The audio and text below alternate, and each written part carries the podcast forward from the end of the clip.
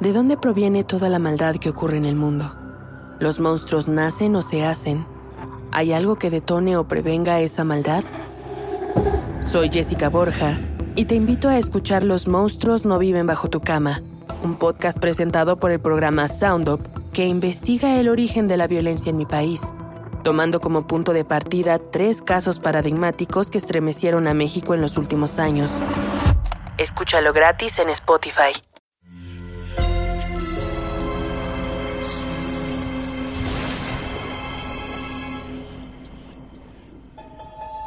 Portal Sonoro no se hace responsable de las visiones, pesadillas o encuentros cercanos del cuarto tipo que puedan suceder antes, durante o después de la experiencia. Para una experiencia sonora completa recomendamos audífonos para dejarte envolver por el mundo de experimentos retorcidos. Escucha bajo tu propio riesgo. La memoria es un asunto frágil. Sin embargo, es parte fundamental del aprendizaje y de nuestras conexiones con otras personas. Se comparten recuerdos con la familia, con los amigos, y los vínculos que forman esos recuerdos parecen el pegamento más importante de una relación a corto, mediano y largo plazo. La memoria nos permite actuar, saber si confiar, aprender. Sin la memoria, no seríamos quienes somos porque no sabríamos quiénes fuimos. Pero la memoria es un asunto frágil, muy frágil de hecho. Así lo probaron los experimentos de Elizabeth Loftus en los 70 y los que hizo con Jacqueline Pickrell en 1990. Abramos en tu mente la ventana a esa fragilidad y sus posibles nefastas consecuencias. 9 de junio de 2004. Es una fría noche. Una cámara de seguridad capta a una anciana entrar a su casa. El registro muestra cómo un par de horas después, dos hombres se acercan a la casa de la anciana. En cuestión de instantes, se observa como uno de ellos saca de su bolsa del pantalón un instrumento con el que, luego de un forcejeo, logra abrir la puerta de la casa. Los dos hombres entran y minutos después salen cargando una bolsa. Se suben a un auto y se marchan. Tres días después, llega una patrulla a la casa atienden una queja de los vecinos por un fétido olor que emana del interior. La autoridad debe forzar su entrada. El aroma a putrefacción se intensifica. Los policías saben lo que van a encontrar. En la sala hay varias gavetas de un viejo archivero abiertas y algunos objetos regados por el suelo. Y al entrar a uno de los cuartos, encuentran el cuerpo de la anciana en posición prona con la cabeza girada hacia el lado derecho. Su rostro tiene sin duda un rictus de sorpresa y estupor clásico, de no ser por una herida de navaja que perforó el rostro justo a la altura de la mandíbula. Cerca de la víctima está una lámpara quebrada en el suelo. Parece claro que la anciana forcejeó hasta el último aliento, pero las más de 15 puñaladas que le fueron propinadas acabaron con su vida, presumiblemente en terrible dolor. Ahora escucha. Solo escucha el sonido de las manecillas. Escucha cómo se desvanecen una a una. Es así porque ahora quizá hemos logrado que entres en un trance podcástico en el que dejarás de ser tú. Y hasta que escuches las manecillas nuevamente, mi voz te permitirá entrar por unos minutos en la retorcida cabeza de Demian un hombre de 55 años que quisiera olvidar lo que sucedió esa fría noche del 9 de junio de 2004. Sonoro presenta Experimentos Redorcidos. Y esta es la voz de tu anfitrión, Alejandro Joseph.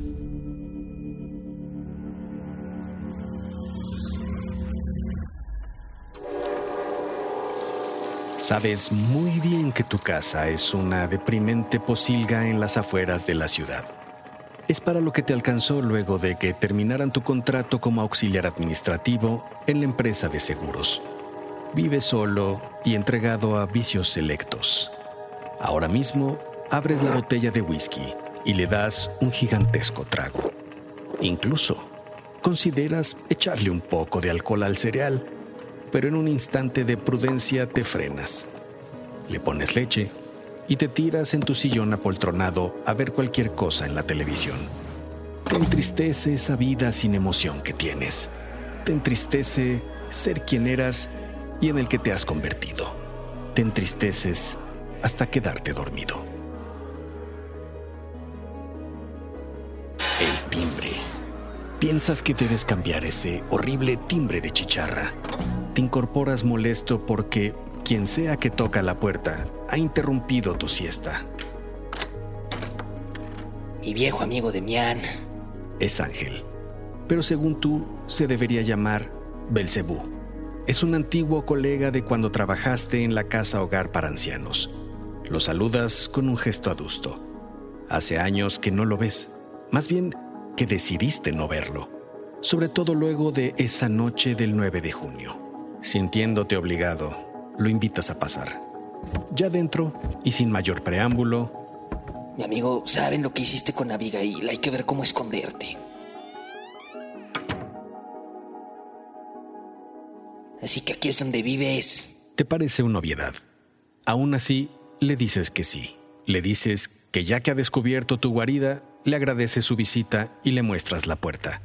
Ángel no te hace caso y sigue recorriendo tu casa se detiene un momento frente a un diploma que tienes colgado en la pared. Qué tiempos los del hospital, esos vejetes eran pesados. Pero bueno, tú lo sabes, gracias a ellos comencé mi carrera en psicología. Ya la terminé, por cierto. Lo felicitas de manera escueta. Gracias, viejo amigo. Asociados a Ángel tienes puros malos recuerdos.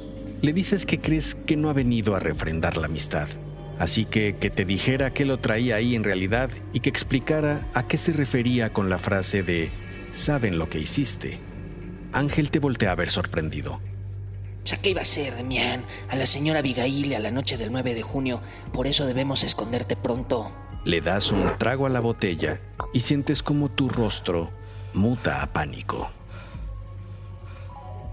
La señora Abigail Enríquez era la hermana de Julieta Enríquez, Julieta era una mujer de avanzada edad, encerrada en la casa para adultos mayores en la que tú y Ángel trabajaban como parte del staff.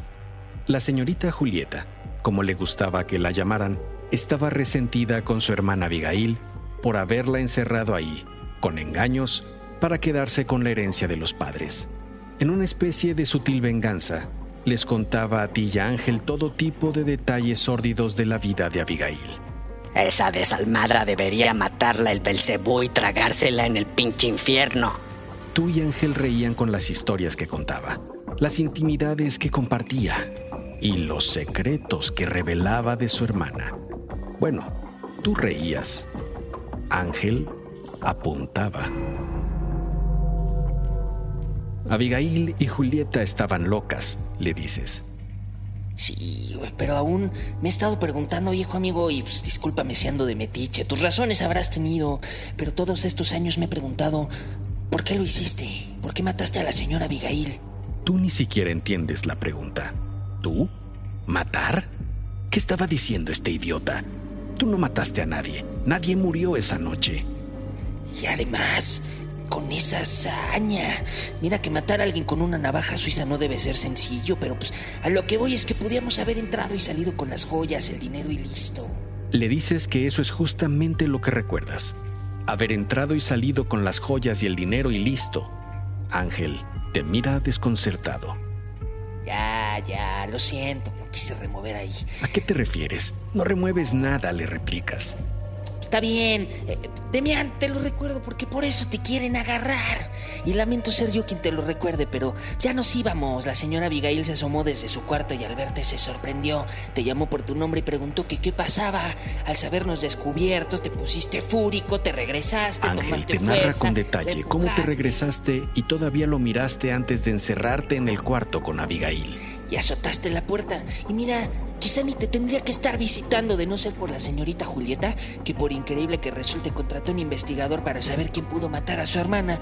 Pues, al parecer le teme que también la puedan matar a ella.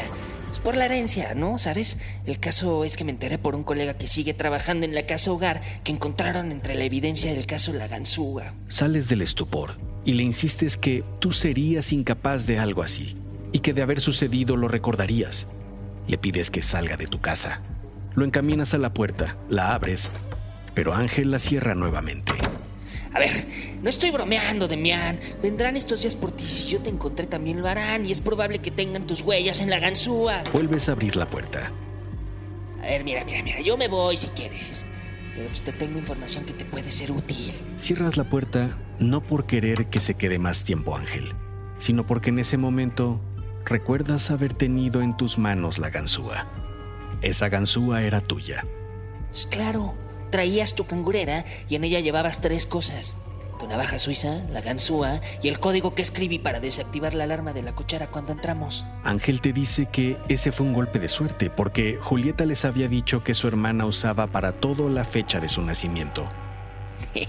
y nos la dijo y pues obvio la apunté. Tú recuerdas perfectamente esa conversación con Julieta, incluso la fecha, 23 del 9 del 36. 230936. La recuerdas bien por alguna razón, pero la clave no era lo que te preocupaba, sino la acusación de que habías acabado con la vida de la anciana. Yo digo que si no hubieras llevado la navaja, quizá nada hubiera sucedido y la policía ni estaría preguntando por ti. Miras una foto sobre un librero en tu casa. Apareces en la playa, orgulloso, junto a un pescado y portando la cangurera de la que hablan. Pero, ¿cómo podías haber olvidado que llevabas la cangurera y, peor aún, el quitarle la vida a alguien? ¿Sabes, Demian? Fíjate que en mi práctica he visto esto antes. Los pacientes bloquean recuerdos traumáticos. Yo pensaría que es mejor que recuerdes. Uno necesita de su memoria en estos casos. Te puedo ayudar si me lo permites. A ver, comencemos. ¿Puedes recordar con detalle lo que pasó cuando entraste al cuarto de Abigail a matarla? Te esfuerzas, pero no recuerdas nada. Ángel te dice que él recuerda escuchar desde fuera unos gritos, un objeto cayendo al suelo. Y luego, que te recuerda abriendo la puerta y verte con tu navaja suiza escurriendo gotas de sangre. Al fondo pude ver el objeto que se había roto en una lámpara de color rojo. Recuerdo la lámpara roja, le dices aunque en tu mente la lámpara había caído por alguna torpeza de Ángel al abrir alguna gaveta. Tomas un largo trago de whisky. ¿Hace cuánto comenzaste a beber así? No lo recuerdas. Llevas tiempo y es un problema que sabes que tienes. Y también sabes que de pronto se te olvidan cosas. ¿Será todo esto algo que se haya resbalado al olvido? pues te pregunto porque esa noche también bebiste bastante, Demián. Lo primero que debes hacer es encontrar la navaja suiza por si vienen a buscar elementos a tu casa. ¿Dónde la guardas? No recuerdas dónde. Era una navaja roja y más larga que las otras. Era correcto. Se trataba de una navaja roja y grande con la que soñabas defender y atacar de pequeño a los villanos que acecharan la casa de tus padres. Te la había regalado tu padre cuando cumpliste 10 años. La solías presumir cuando la llevabas contigo y quizás sí la llevabas contigo esa noche.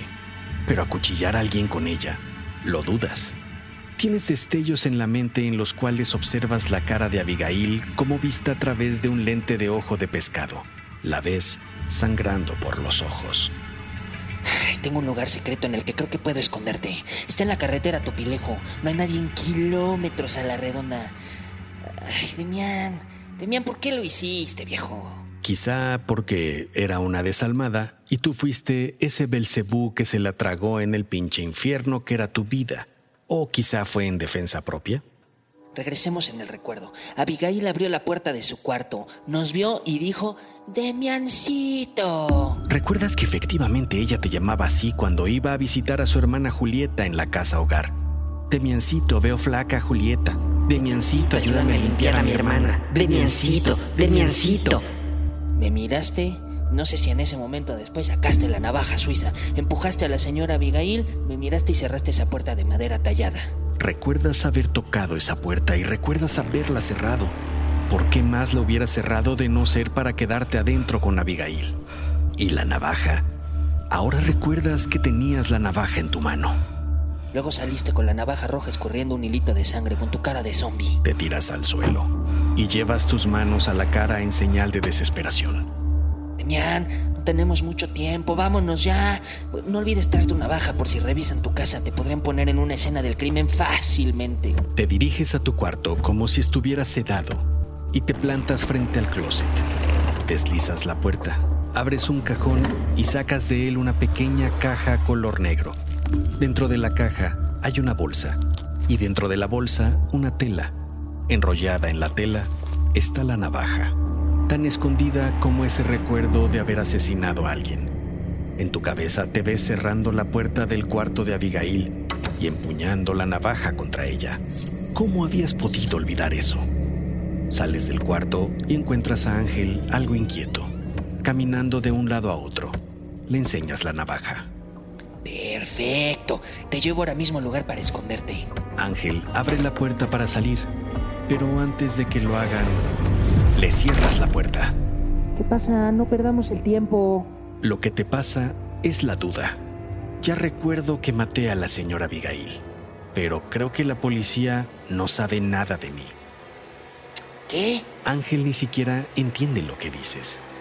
Solo déjame salir y darte una oportunidad de salvarte. no, viejo amigo, no vamos a ninguna parte. Hasta donde sé, Tú eres el único que sabe que estuve involucrado y lo que sucedió con exactitud esa noche. Solo tú sabes que tengo esta navaja. Y si tú no estás para contar lo que sucedió, abres entonces la hoja grande del arma y te vas acercando, poco a poco, al cuerpo de Ángel. Unos días después, un agente de la policía toca tu timbre al fin cambiaste esa chicharra. Te dice que está realizando una investigación sobre el asesinato de la señora Abigail Enríquez, presuntamente ejecutada por el señor Ángel Torres. Te quedas frío. Al parecer, encontraron las huellas de Ángel en una ganzúa que formaba parte de la evidencia de esa fría noche del 9 de junio de 2004. Les había llegado un anónimo en el que el asesino presuntamente, Ángel Torres, estaría en una casa en medio del bosque en el camino a Topilejo. No encontraron a nadie ahí. Por eso están intentando otra estrategia. Entiendes entonces que Ángel te estaba tendiendo una trampa. El oficial te pregunta si sabes algo del paradero del señor Ángel Torres y si testificarías en su caso. Al día siguiente certificas lo que recuerdas, que Ángel siempre traía consigo una navaja suiza que la señora Abigail le decía a Angelito cuando iba a ver a su hermana Julieta a la casa hogar, que la señorita Julieta les había platicado de las pertenencias de la señora Abigail, que una noche Ángel te dijo que tenía que ir a recoger algo a casa de Abigail, que tú solo entraste a la cochera mientras él entró a la casa y salió al poco tiempo con una bolsa negra, que se subieron como si nada al auto y se marcharon, que nunca supiste que algo extraño había pasado ahí adentro. Mientes para salvarte, sin saber que tus mentiras de tus recuerdos de aquel 9 de junio de 2004 curiosamente atinaban a una verdad, la de que el asesino de Abigail había sido Ángel y no como lo recuerdas. Es hora de que vuelvas a ser tú, de que regreses lentamente. Escuchas las manecillas de nuevo una a una, mientras te haces consciente de que escuchas un podcast y de que al menos recuerdas claramente que Experimentos Retorcidos es tu podcast favorito. Los experimentos de la psicóloga cognitiva Elizabeth Loftus comprobaron que la información sugerente o manipulativa puede influir en la formación de recuerdos y en la precisión de testimonios. Uno de los más famosos fue conocido como Perdidos en el Centro Comercial. En ese experimento se mostró a varios sujetos una lista de cinco eventos que tuvieron lugar cuando eran pequeños. Cuatro de estos eventos eran verdaderos y uno falso, justamente el de haberse perdido en el centro comercial. Los participantes sabían que ese era un recuerdo falso. Sin embargo, se les pidió que lo describieran como si hubiera sido cierto y recordaran tanto detalle como pudieran. Al evaluarlos después, los sujetos no solo recordaron los detalles de ese evento que nunca sucedió, sino que algunos comenzaron a pensar que realmente sucedió. Estos experimentos y varios más demostraron que la información sugestiva puede crear recuerdos de cosas que no sucedieron en realidad o distorsiones de los que sí sucedieron. Con ello se han podido desestimar testimonios en juicios, pero también han sido usados de manera negativa para manipular a testigos en procesos judiciales. La implantación de recuerdos falsos puede llevar a crear traumas psicológicos, a tener dificultad para distinguir entre la realidad y la ficción, causar daño a la reputación de las personas, provocar angustia, confusión y falta de confianza en uno mismo. Y claro, a injusticias y condenas lamentables. Por ello, es importante que quien trabaje con este tipo de manipulación cerebral sea cauteloso y ético para prevenir los posibles efectos nocivos derivados. En la producción de este podcast estuvieron Fer El Memento Santa María, Israel Compayo Pérez y Karina Dori Riverol. En la asistencia en la investigación, Daniel El Olvidado Valenzuela. Guión y voz, su anfitrión, Alejandro, según recuerdo, Joseph. Te espero en nuestro próximo episodio, en el que exploraremos otro experimento retorcido.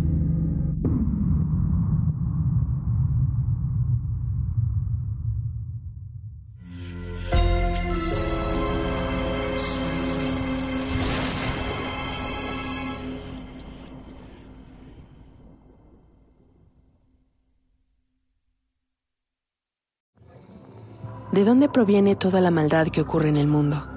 ¿Los monstruos nacen o se hacen? ¿Hay algo que detone o prevenga esa maldad? Soy Jessica Borja y te invito a escuchar Los monstruos no viven bajo tu cama, un podcast presentado por el programa Sound Up que investiga el origen de la violencia en mi país, tomando como punto de partida tres casos paradigmáticos que estremecieron a México en los últimos años. Escúchalo gratis en Spotify. Sé bienvenido a Tristan Terror, mi podcast donde comparto múltiples vivencias paranormales que mi propia audiencia me manda. Relatos sobre brujas, sectas, fenómenos extraños en distintos lugares conocidos de México. Adéntrate para que conozcas los relatos más aterradores de México. Y así esta noche, te aseguro tendrás dulces pesadillas. Escucha Tristan Terror en cualquier plataforma de podcast.